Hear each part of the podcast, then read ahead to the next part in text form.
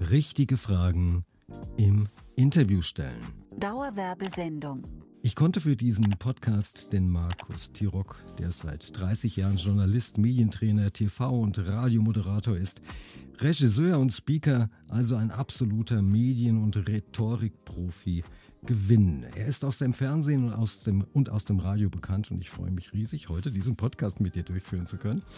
Und du hast ja schon, lieber Markus, tausende von Interviews geführt, unter anderem mit Tom Cruise, Helmut Kohl, Harper Kerkeling und, und, und. Ja. Und eines deiner Steckenpferde ist natürlich auch das Thema richtig Fragen im Interview stellen, damit ein Interview nicht nur ein Laber-Interview wird, sondern auch wirklich einen Mehrwert bietet und zwar für die Zuhörer und Zuhörerinnen. Der Markus, der gibt sein Wissen und seine Erfahrungen aus seinen Interviews, beispielsweise über seinen Podcast Interviewhelden, aber auch durch Trainings weiter, damit Menschen lernen können, so wie ich zum Beispiel auch, mit Interviews mit Substanz zu lernen. Äh, nein, nicht zu lernen, sondern zu führen. Ja, das war schon mal ein Versprechen, den lassen wir auch drin, weil der macht uns natürlich auch menschlich. Ne? Und warum die richtigen Fragen und warum die richtigen Fragen essentiell sind, ähm, das werden wir im Laufe des Podcasts hoffentlich herausarbeiten. Und ich hoffe auch, dass ich die richtigen Fragen stelle. Und naja, das werden wir dann schon sehen. Lieber Markus, schön, dass du da bist. Ich bedanke mich recht herzlich für die Zeit, die du dir für diesen Podcast nimmst. Und du hast ja mal einen Sender aufgebaut. Und da standest du auch vor der Kamera. Und was ich mich mal frage, was ich mich frage, ist, was ist für dich reizvoller, vor der Kamera zu stehen, auf der Bühne zu stehen oder hinter einem Mikro? Das hat zwar mit dem Thema grundsätzlich jetzt noch nichts zu tun, aber wir müssen ja so ein bisschen aufbauen. Ne? Also was ist für dich interessanter? Mikro, Kamera, Bühne? Ich kann das gar nicht beantworten. Das ist so, als würdest du mich fragen, ähm, welche Torte ich lieber essen würde: Schwarzwälder Kirsch, Zitrone ähm, oder holländische Baiser-Torte. Ich liebe, ich liebe Torte und dann ist es mir fast egal, was da drin ist. Und so geht es mir in meinem Job auch. Ich mag es total, vor der Kamera zu arbeiten. Das ist so eine ganz andere Arbeit, weil es eine sehr leise und eine intime Arbeit ist. Da ist dann vielleicht noch ein Kameramann oder Frau und ein, zwei andere Personen, aber mehr ist da nicht. Ich finde es aber total reizvoll, auf einer Bühne zu stehen, auf einer großen Bühne, wo vielleicht 2000 Leute äh, davor sitzen und ich mit denen auf einmal ins Gespräch reingehe. Ähm, und ich finde es aber genauso reizvoll, an einem äh, Sonntagmorgen äh, irgendwie in Schlabberklamotten und äh, ja, so dass ich mich eigentlich nicht vor die Kamera trauen würde, einen Podcast aufzuzeichnen. Also ich liebe tatsächlich alle drei Tätigkeiten total und möchte mich da gar nicht für oder gegen eine andere entscheiden. Ja, ich könnte mir halt vorstellen, wenn du jeden Tag Schwarzwälder Kirschtorte isst, dann wird es langsam langweilig und da muss man mal einen Wechsel, muss manchmal ein Wechsel sein. Deswegen, also die Abwechslung, äh, Abwechslung ist sowieso ein großes Thema bei mir in meinem Leben, ähm, auch beruflich. Ähm, das ist schon so, da hast du vollkommen recht. Ich mag alles im Mix sehr gerne. Und darüber hinaus mache ich ja zum Beispiel auch Medientrainings oder ich mache auch Beratung für Unternehmen. Ähm, und ich habe schon häufig gedacht, wenn ich immer nur eins machen würde, wenn ich nur Beratung machen würde, wenn ich nur Trainings machen würde, wenn ich nur moderieren würde, das würde mir irgendwie nicht reichen, das würde mich äh, nicht ausfüllen und das würde mich geistig auch nicht genügend, äh, weiß ich nicht, beschäftigen ähm, oder trainieren. Deswegen ist diese Abwechslung tatsächlich ein wichtiger Faktor in meinem, in meinem Medienmix, in meinem persönlichen. Und diesen Medienmix, den kannst du ganz besonders gut deshalb durchführen, durchführen, weil du eine Wahnsinnsstimme hast. Ja?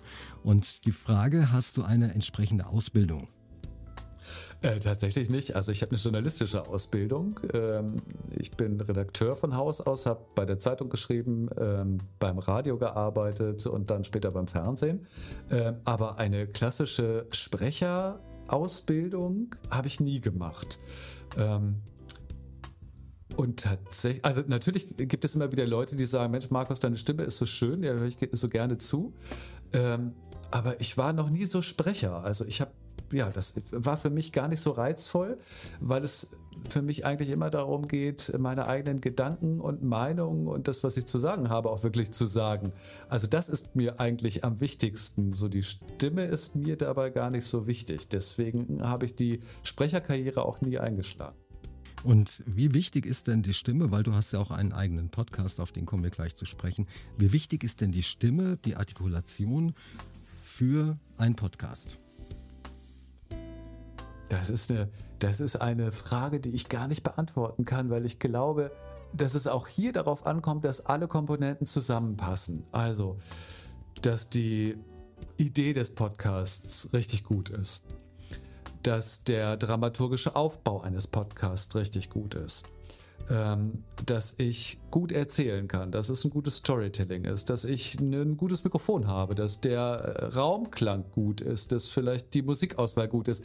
Ich glaube, dass all diese, das ist wie so ein großes Puzzle. Wenn das alles zusammenkommt und zusammenpasst, dann ergibt es ein richtig schönes Bild. Nimmst du da ein Teil raus, kann man das Bild immer noch erkennen. Man sieht, dass es vielleicht eine Kuh ist, die auf einer Weide steht. Ähm, aber vielleicht fehlt der Kuh jetzt ein weißer Fleck weil man eben dieses Puzzleteil rausgenommen hat. Damit kann man aber leben, das ist in Ordnung. Deswegen ja, aber wenn es Bein fehlt, wenn es Bein fehlt, dann ist es schlecht. Auch dann schafft er unser Gehirn, äh, diese Kuh als Kuh zu erkennen. Ich bin da relativ großzügig. Also wenn irgendwo mal ein Defizit auftaucht bei solchen Podcasts, dann ist das echt okay, weil wir müssen uns darüber klar sein, dass die wenigsten, die Podcast machen, wirklich Medienprofis sind. Also die haben nicht die Ausbildung, sind entweder keine Journalisten, die kommen nicht aus der technischen Ecke oder sowas, sondern sie haben sich das irgendwie nebenbei noch drauf geschafft und dafür finde ich das wirklich respektabel. Und dann lebe ich auch mit der dreibeinigen Kuh. Wie bist du auf das Thema richtige Fragen im Interview stellen überhaupt gekommen? Das ist jetzt ein paar Jahre her, ich glaube es war 2019. Da lag ich, das war ein Sommer, ich lag ähm, im Garten und hatte Lust, Podcasts zu hören. Ich glaube es war Ostern oder sowas. Wir hatten aber irgendwie gutes Wetter. Ähm, und dann bin ich so in ein paar Trainer-Podcasts reinge ich reingegangen von so großen Leuten, so ich sag mal so Christoph Bischof, Tobi Beck und so weiter. Ähm, und dann hatten die immer Gäste und haben so Interview-Podcast gespielt. Und es war einfach so schlimm, dass ich das gar nicht ertragen konnte. Äh, es fing immer damit an, dass die Gäste sich selber vorstellen müssen. Da bin ich ein großer Feind von. Also das finde ich wirklich finde ich eine Zumutung äh, für alle. Also für den Gast finde ich es eine Zumutung, aber vor allen Dingen auch für die Zuhörenden finde ich es eine Zumutung. Ähm, so ging das dann schon los und dann wurden Fragen gestellt, die mir gar nicht passten und die mir gar nicht gefielen. Und ich bin immer so von einem Podcast zum nächsten und dachte immer so, es kann es doch nicht sein. Ihr könnt doch nicht so tolle Gäste haben und es einfach so nicht hinbekommen, dass es mir keine Freude bereitet bereitet. Und daraus ist tatsächlich dann die Idee erst, also ich habe dann weiter darüber nachgedacht, ich war dann irgendwann nicht mehr sauer, äh, weil ich verstanden habe, dass die Leute, die PodcasterInnen es ja gar nicht besser können, weil wer hat es ihnen denn gezeigt? Keiner. Also die, wie ich es eben gesagt habe, das sind ja keine JournalistInnen, die haben keine Moderationsausbildung gemacht, sondern jeder kopiert irgendwie vom jedem. Und irgendjemand hat mal angefangen, es wird wahrscheinlich eine amerikanische Version gewesen sein, äh, zu sagen, stell dich doch mal vor. Und die AmerikanerInnen, die können das. Die performen dann super. Das ist unterhaltsam. Die Deutschen können es halt vielleicht nicht so gut.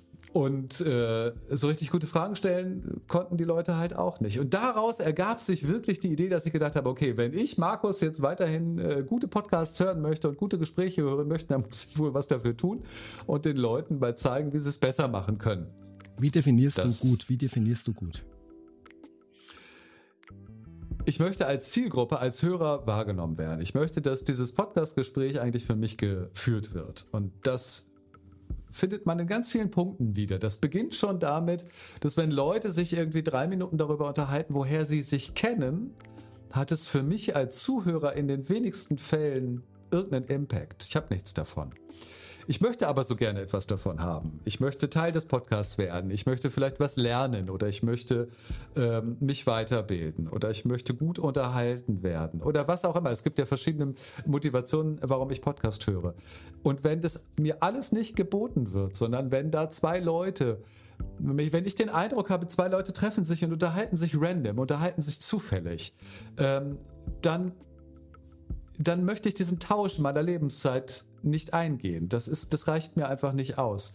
Ich möchte, dass sich dort Menschen Gedanken gemacht haben, ähm, warum sie miteinander sprechen und was dabei rauskommt, ähm, was für mich als Zuhörer Freude, äh, Lernen, was auch immer. Aber es muss etwas für mich drin sein. Das heißt, Berei Vorbereitung auf einen Podcast ist deiner Meinung nach, korrigiere mich bitte, essentiell. Absolut.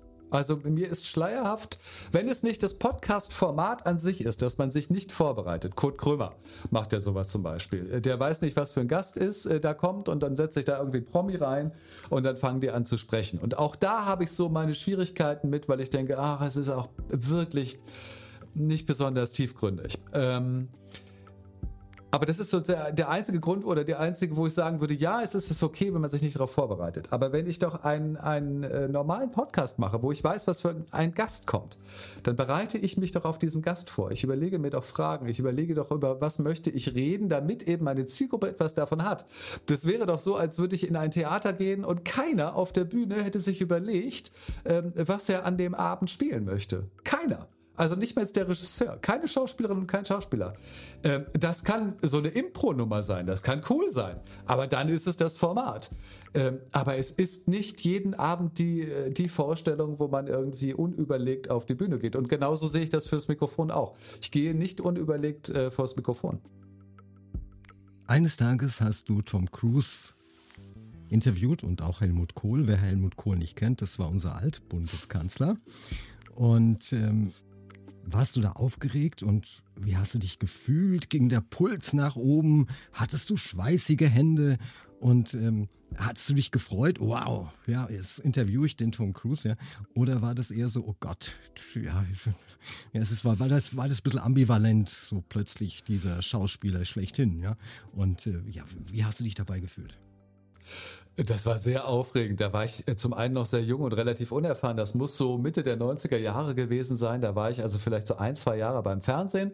Ähm, dann war das ein Live-Interview mit ihm äh, vor einer Kinopremiere. Das war damals irgendwie Mission Impossible 1 oder 2, whatever. Ähm, und ich war natürlich total eingeschüchtert. Das ist ein Hollywood-Star. Ähm, und das Zweite, und das war noch viel schlimmer für mich, ähm, er sprach nur Englisch, natürlich, er sprach kein Deutsch. Und ich musste das Interview auf Englisch führen. Und ich war so aufgeregt, dass ich es noch nicht mehr hinbekommen habe, ihn irgendwie vernünftig anzusprechen. Ich wollte natürlich irgendwie sagen, hi Tom, how are you, whatever. Äh, und starte ein und sage, hi Cruz und gucke so in seine Augen und denke so, Alter, Markus, das ist doch jetzt nicht dein Ernst. Die zwei Worte und schon hast du es irgendwie äh, vergeigt. Schon vergeigt. ja, wirklich, das muss man sagen. Und er, er, er war auch ganz kurz irritiert, ähm, aber er hat natürlich gemerkt, wie aufgeregt ich bin und dass ich so ein kleiner Butcher war und äh, er hat super professionell und sympathisch darauf reagiert. Das können ja auch solche Hollywood-Größen, das muss man ja auch sagen. Äh, in den seltensten Fällen fressen die einen ja auf, sondern die machen ja eigentlich äh, richtig gut mit.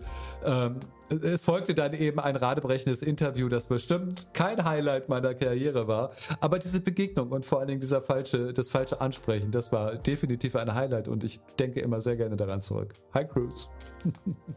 Wie haben sich denn Tom Cruise und Helmut Kohl in ihrem Interview unterschieden? Außer in der Sprache.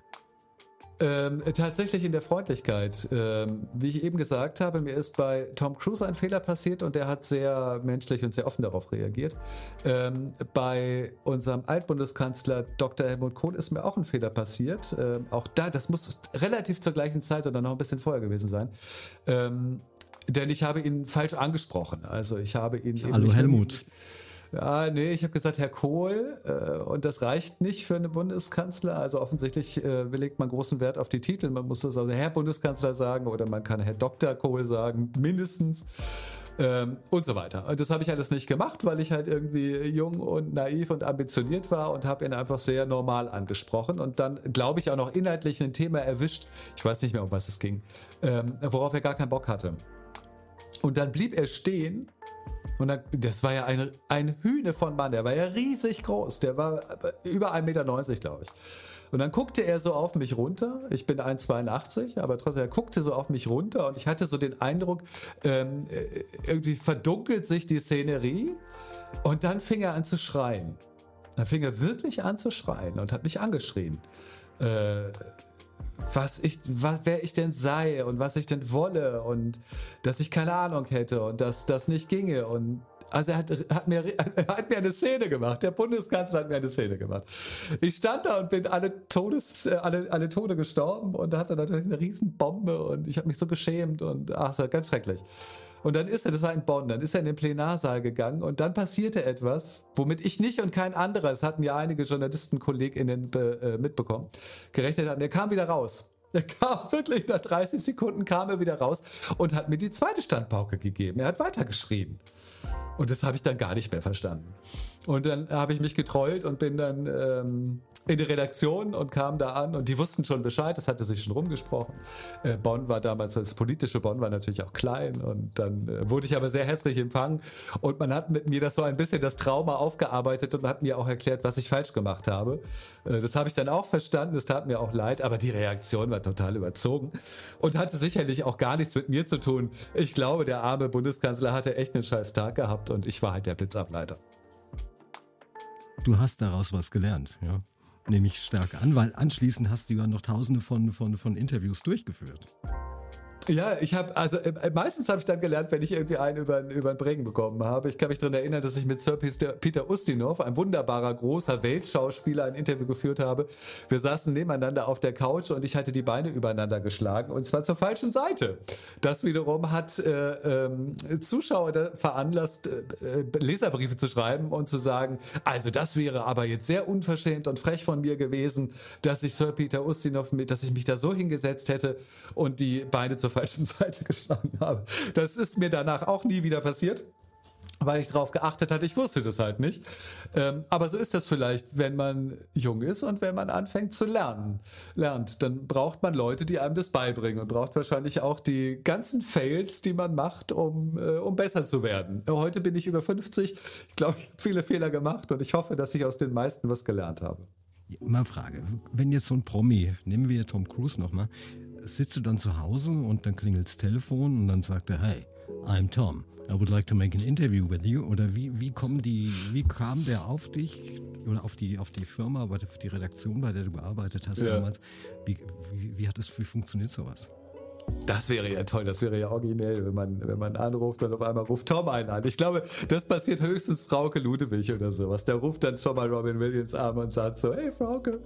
Äh, nein, nein, bei mir war das so, das war äh, der, eine Promotion-Tour zum Mission Impossible und dann ähm, müssen sich ja die armen SchauspielerInnen tatsächlich allen JournalistInnen stellen und allen Fragen stellen, ähm, die wollen. Also dann, dann fragt man halt als Redaktion an bei der Kinoproduktion und die arrangieren das dann und äh, gibt es so Interviewtage, wo dann 20, 30 JournalistInnen äh, da durchgeschleust werden und jeder dann irgendwie 10 oder 15 Minuten Fragezeit bekommt und dann die Stars äh, zu antworten haben. Stelle ich mir übrigens auch horrormäßig vor und richtig anstrengend. Ähm, umso wichtiger finde ich ist es, dass man als Fragensteller und als Fragenstellerin sich so gut vorbereitet hat und gute Fragen mitgebracht hat, äh, damit man es dem Gast dann eben auch nett macht und damit es eben nicht das langweiligste Interview an dem Tag wird, sondern dass es vielleicht das beste und ungewöhnlichste Interview an dem Tag wird. Das war immer so mein Anspruch.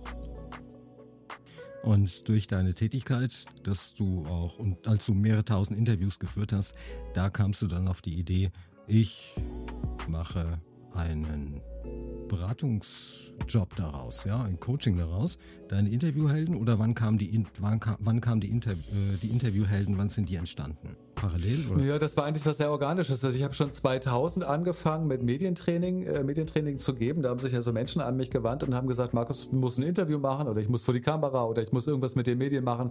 Kannst du mir in der Vorbereitung ähm, helfen und kannst du mir vielleicht sagen, wie ich mich richtig hinsetze, was ich anziehen soll, über was ich nachdenken muss. Das, damit fing das an. Ähm, und dann war es so 2015, als ich ähm, mit der Telekom, mit den, also mit einem Manager-Team der Telekom eine Roadshow gemacht habe. Wir sind durch, ich glaube, sieben äh, äh deutsche Standorte gefahren und haben so vor dem Mittelstand äh, eine Talkveranstaltung gemacht. Ich habe die Moderation gemacht und es ging die ganze Zeit um die Digitalisierung von Unternehmen. Und da bin ich das erste Mal sehr intensiv eben mit diesem Thema Digitalisierung in Berührung gekommen. Durch diese Manager habe natürlich viele äh, Gespräche von denen auch einfach so mitbekommen, weil ich dabei war, weil wir zusammen in einem Bus gefahren sind und so weiter. Und habe mir dann immer selber die Frage gestellt, okay Markus, du bist in einem äh, sehr analogen Job, du trainierst Leute und du moderierst. Wie kannst du deinen Job eigentlich digitalisieren? Da äh, fing dann wieder an, so meine Neugierde zu übernehmen. Dann habe ich eine Ausbildung zum E-Trainer gemacht, äh, damals eine Zertifikatsausbildung an der ähm, an der Fernuni Hagen, also sowas total, äh, also schon ganz schräg, diese beiden Themen irgendwie zusammenzubekommen. Und das war so mein Einstieg und dann habe ich mich immer weiterentwickelt, dann äh, habe ich einen Podcast gemacht, dann habe ich angefangen, online äh, sichtbarer zu werden, Trainings anzubieten und so weiter. Und so hat sich das alles irgendwie entwickelt, äh, sodass ich 2019 eigentlich schon viel Online-Trainings gegeben habe. Und da kam auch der Podcast Richtige Fragen oder das, das, Thema Richtige Fragen im Interview stellen dann auf. Das heißt, du hast deinen eigenen Podcast und ähm, wie lange hat es denn gedauert, bis du erfolgreich warst mit deinem Podcast? Oder ist der Podcast für dich gar kein Medium, um Reichweite zu erreichen? Ist es gar nicht primär das Medium? Reich, äh, erfolgreich zu sein. Äh ich habe da in meinem Leben irgendwie nicht so die, diese, diese Formel nach dem Motto, mein, irgendetwas von mir ist erfolgreich ab einer bestimmten Reichweite. So funktioniere und so denke ich nicht. Ähm, ich finde den Podcast deswegen erfolgreich, weil Leute sich ihn anhören und mit diesem Podcast lernen können, wie sie bessere Antworten geben und wie sie bessere Fragen stellen können. Ähm, und ob das jetzt 100 Leute sind oder ob das 20.000 Leute sind, klar, 20.000 wäre erfolgreicher, aber ich finde auch diese 100 Leute, das ist so schön und so erfolgreich für mich, dass das völlig in Ordnung ist. Also ich, ich bemesse und bewerte das, glaube ich, nicht so sehr. Deswegen bin ich auch immer dafür, dass viele Leute Podcasts machen. Also Leute fragen mich und sagen, soll ich einen Podcast machen? Hat die Welt darauf gewartet? Nein, die Welt hat sicherlich nicht darauf gewartet. Aber vielleicht ein paar Leute. Und dann kann man das machen und dann kann es erfolgreich werden. Also ich kann die Frage nicht so richtig ähm, beantworten, wie lange es gedauert hat. Die Frage, die, man kann die Frage nicht, hat. man kann, glaube ich, die Frage gar nicht beantworten. Deshalb habe ich sie auch gestellt für. Weil, weil, was bedeutet erfolgreich? Da hat ja jeder seine eigene Definition und das äh, finde ich auch richtig und gut so. Wie findest du Themen zu deinem Podcast? Der behandelt ja unterschiedliche Themen und wie, ja, wie kommst du da drauf? Beim beim Schwarzwälder Kirschkuchen. Ja, tatsächlich. Ähm, begegne mir die einfach. Ne? Ich denke über irgendwas nach oder ich bin vielleicht in einem Training und stoße auf ein Problem oder ich höre mir einen Podcast von äh, irgendjemandem an und denke so, ah, äh, hier ist mal wieder das und das passiert. Ist das nicht eine gute Idee, darüber mal eine Folge zu machen? Ähm, oder ich ähm, schreibe einen Blogartikel über irgendein Thema und denke so, ah super, das kann ich eigentlich gleichzeitig auch als, als Podcast machen.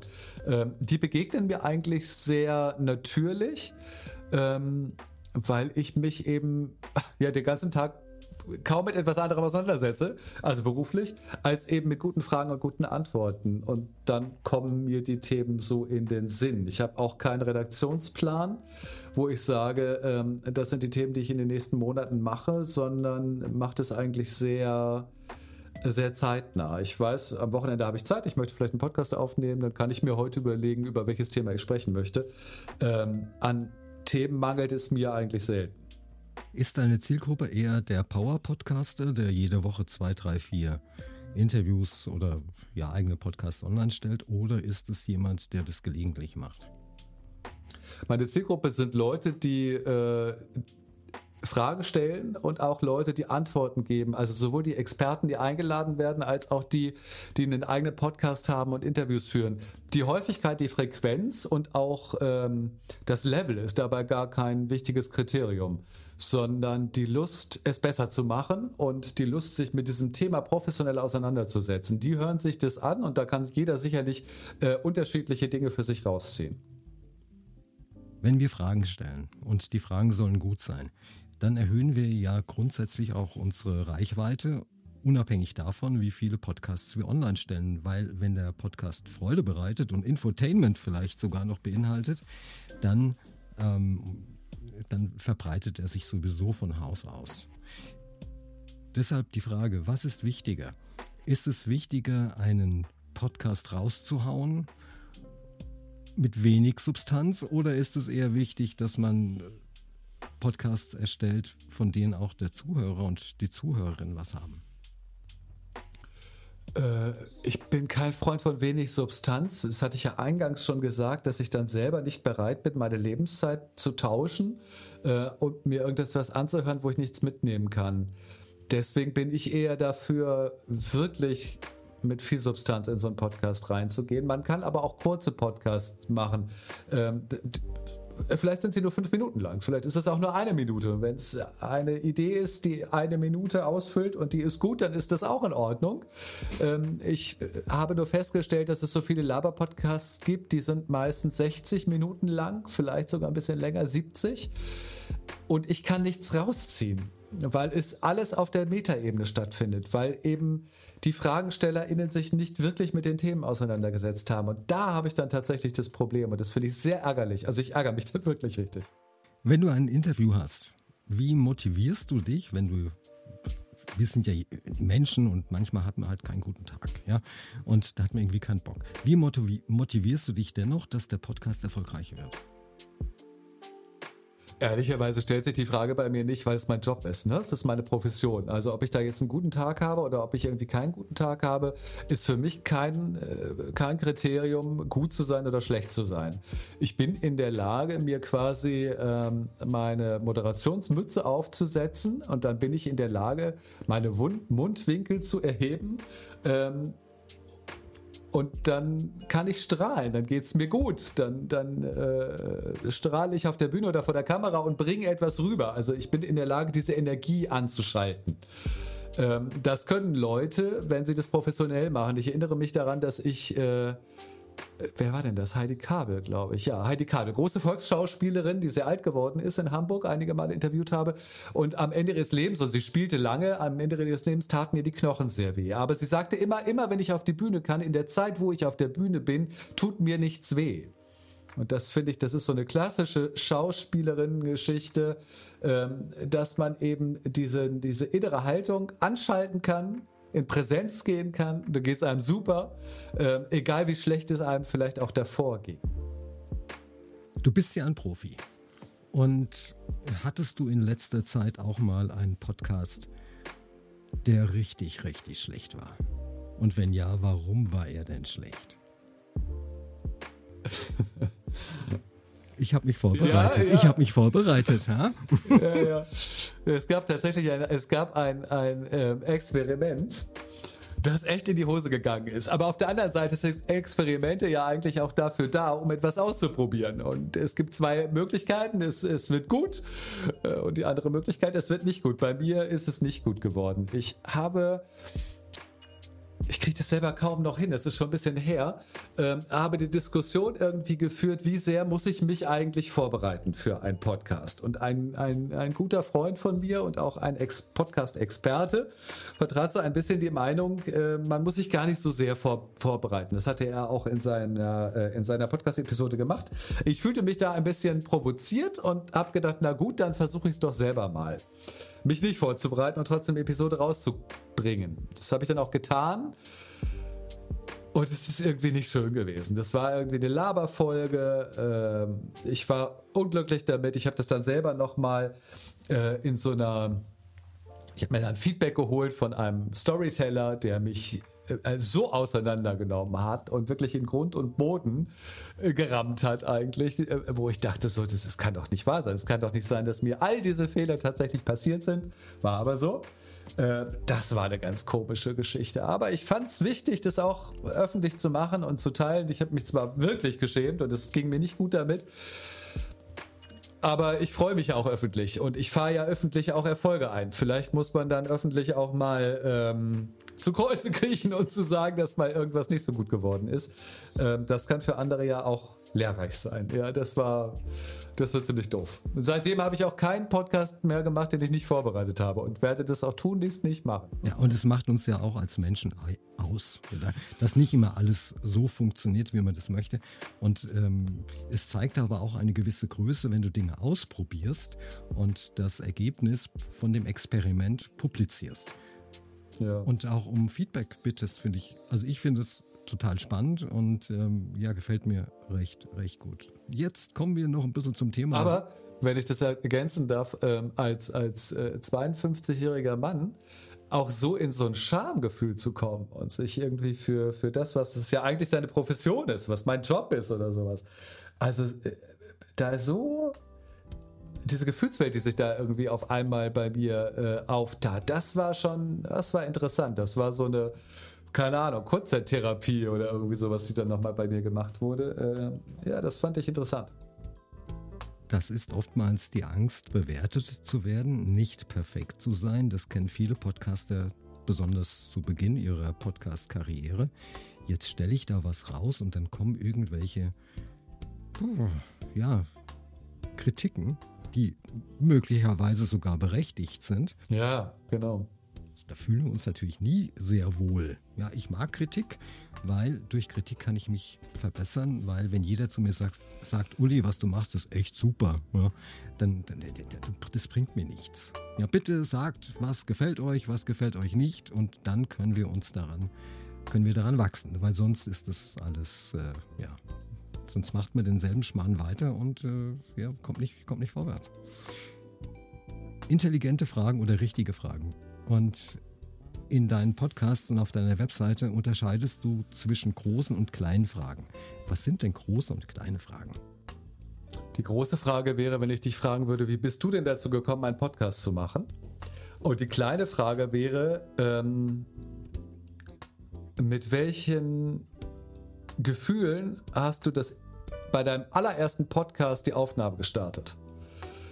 Das ist der Unterschied zwischen einem, äh, einer großen Frage, wo ich, wenn ich die Frage stelle, mich eigentlich zurücklehnen kann, weil ich denken werde, okay, Ulrich wird jetzt richtig erzählen, der wird jetzt richtig auspacken und das wird er dann vier, fünf Minuten machen. Und bei der kleinen Frage frage ich ein Detail eher ab und bin mir auch sicher, dass die Antwort nicht so wahnsinnig lange sein wird.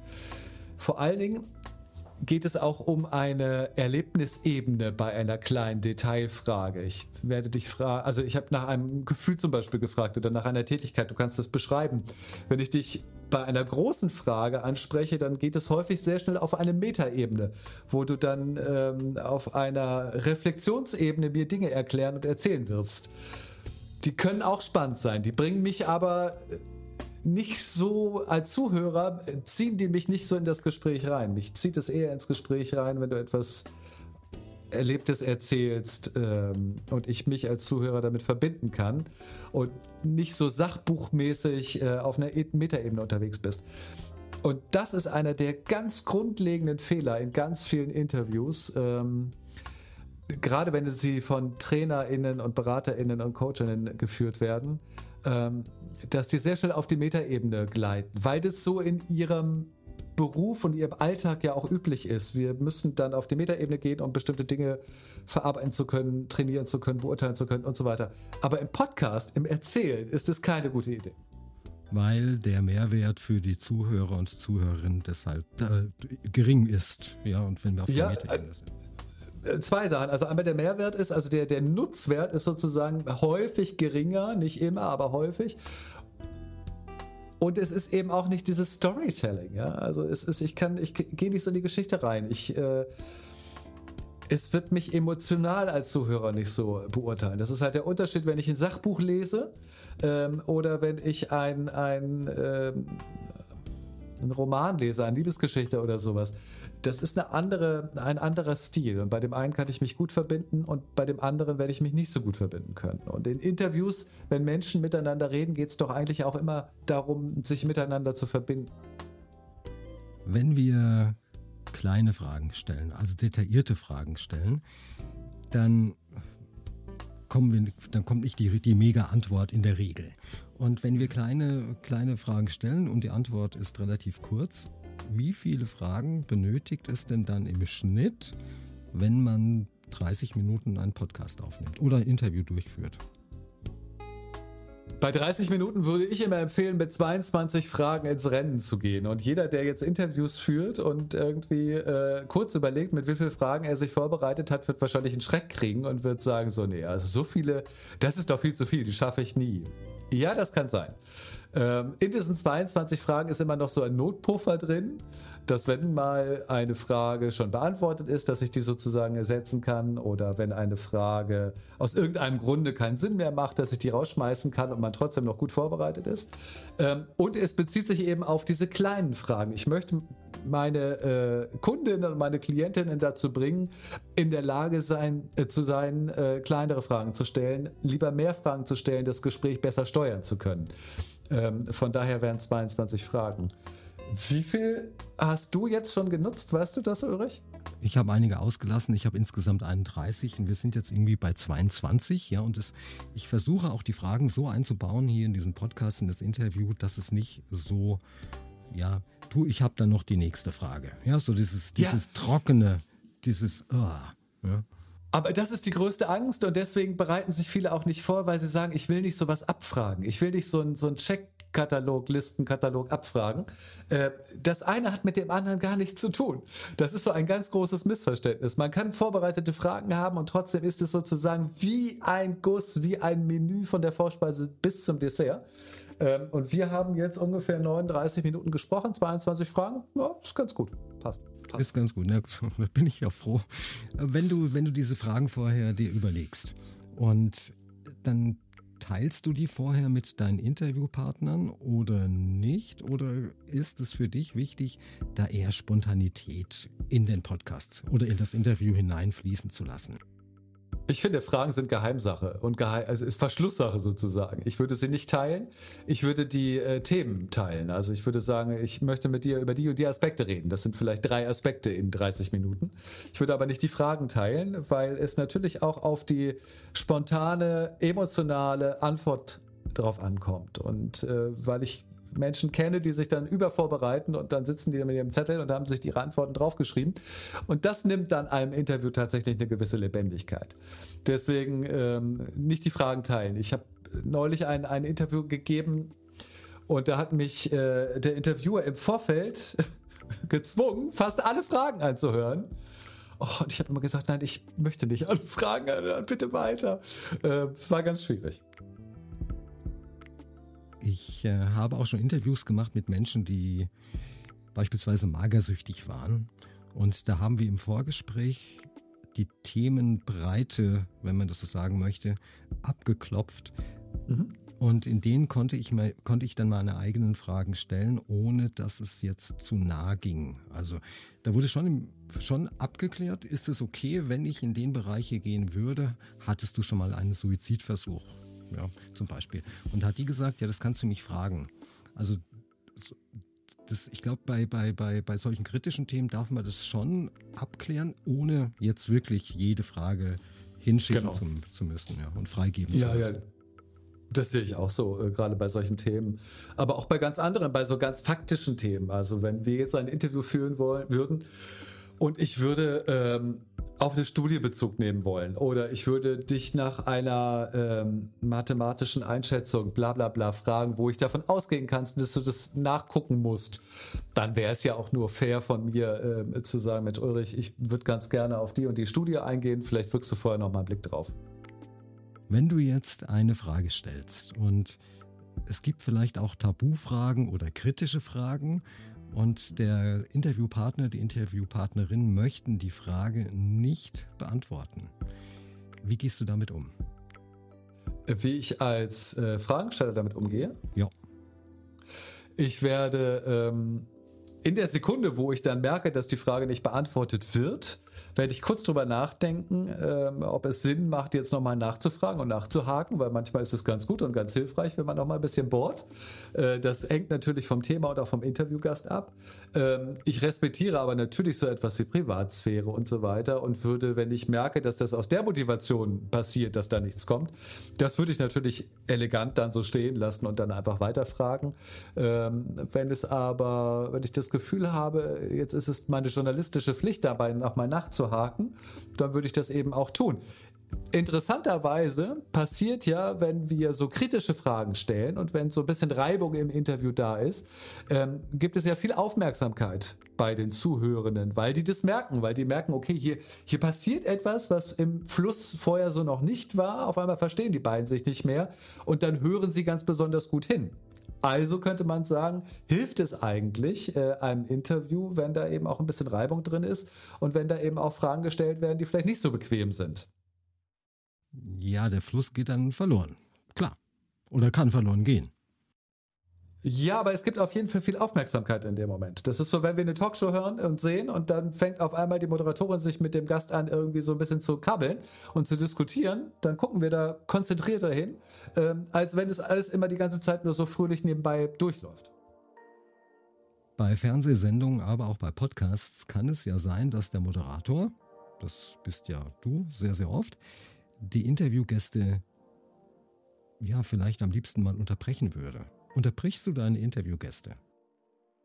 Ja, wenn ich merke, dass das für meine Zuhörer dann irgendwie jetzt echt anstrengend wird, weil irgendwie die Frage nicht richtig verstanden wurde, weil die Antwort irgendwie nicht, nicht hilfreich ist, äh, wenn es langweilig wird, wenn es sich im Kreis dreht oder was, dann unterbreche ich gerne meine Gäste. Ähm, charmant und deutlich, würde ich das sagen. Also ich äh, man stellt mir die Frage als Trainer häufig, darf ich meine Gäste unterbrechen, wo ich mal sage, ja, ja, nur zu. Äh, du musst es halt nur durchziehen. Du musst dann die nächste Frage stellen und dann wird der Gast auch mitgehen. Dann ist das auch gar nicht schlimm und mit einer freundlichen Grundhaltung ist es auch nicht unhöflich. Wenn man nicht, es gibt ja Kollegen, auch aus dem äh, Fernsehen, die einem ständig ins Wort fallen. Das ist natürlich doof. Ja, der Herr Lanz zum Beispiel. Ich keine Ahnung, wie du drauf kommst. Ja. Du bietest auch Workshops an, damit man genau das lernt, was du hier gerade schon uns gesagt hast. Sind diese Workshops online? Ist es offline? Sind es Videokurse? Und ja, wo kann man die überhaupt sich anschauen? Und wie kann man Kontakt zu dir aufnehmen? Also tatsächlich arbeite ich meistens eins zu eins, sehr individuell mit äh, den Menschen, also mit einer Fragestellerin, mit einem Host, mit einem Experte, der in, in, äh, ins Interview eingeladen wird. Ähm, dazu gibt es viele Informationen bei mir einfach auf der Seite t-rock-training.de und dann ähm, sprechen wir zusammen und überlegen, was ist die beste Variante, dich zu unterstützen.